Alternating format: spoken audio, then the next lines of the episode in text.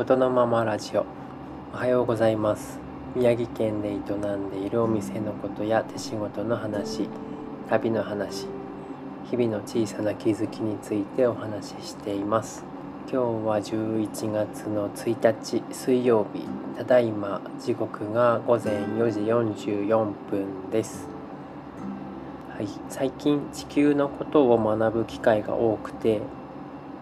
1種類の生き物について調べていたつもりが結局その生き物と関連する植物とか虫とかその他の動物。でそれらの進化繁殖干渉あとは歴史とか人との関わりとかそういうところにつながっていってカテゴリーは寄っているのかもしれないけど一個調べていると結局横断的になってしまって時空も分野も行ったり来たりでなかなか進まなくてそれがめちゃくちゃ楽しいんですけどそんな楽しいところが地球かとかそんな風に考えたりしています。そんな中で食べるってやっぱり面白いなと思って生きていくのには食べ物が欠かせないですよね。だけど摂取した食べ物全体が体内にそのまま入るわけでもなくて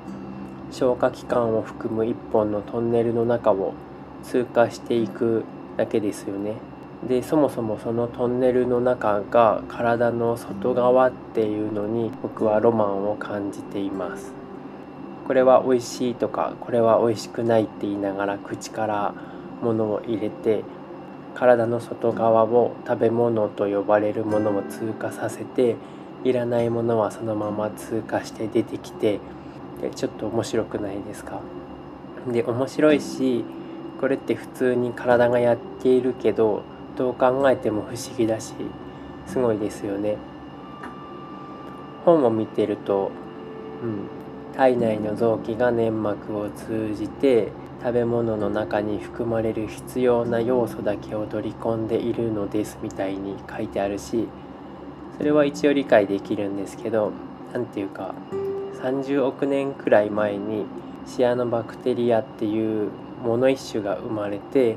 5億年前に藻が陸上に進出して4億年くらいにミミズが生まれてなんやかんやあってその食べ物とされるものに含まれる要素が必要な生物に自分たちはなったんだなって思って。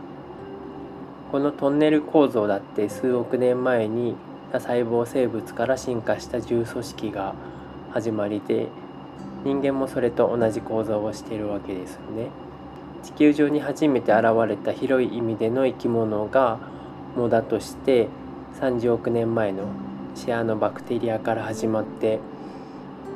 数十億年とはいえそのくらいの時間があればこのくらいになると思うとちょっと面白くないですか？うんで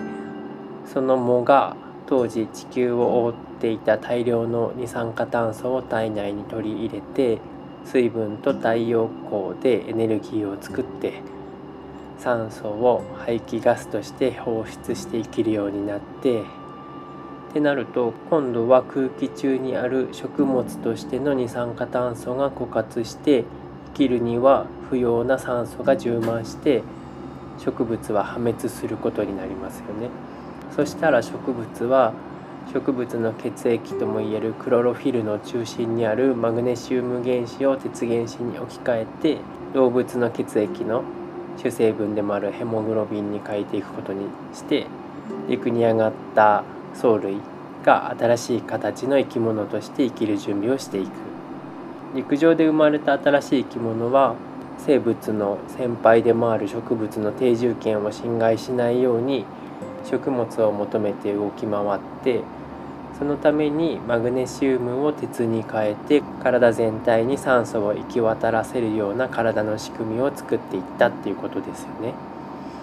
こんな感じで動物は植物が排出する酸素を摂取して植物が必要とする二酸化炭素をまた出して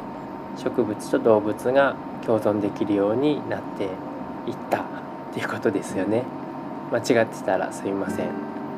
人間も含めて自然に存在する全ての生き物は与えられたり与えたりの連鎖の中で存在しているのって小学校でも習うしざっくり知っていたような気もするんですけどこの自然の神秘と摂理を改めて勉強してみると地球に必要なものとか人が向かった方がいい方向ってなんとなく見えてくる気がします。人ってエネルギーを作るのも含めてあの石炭にしても石油にしても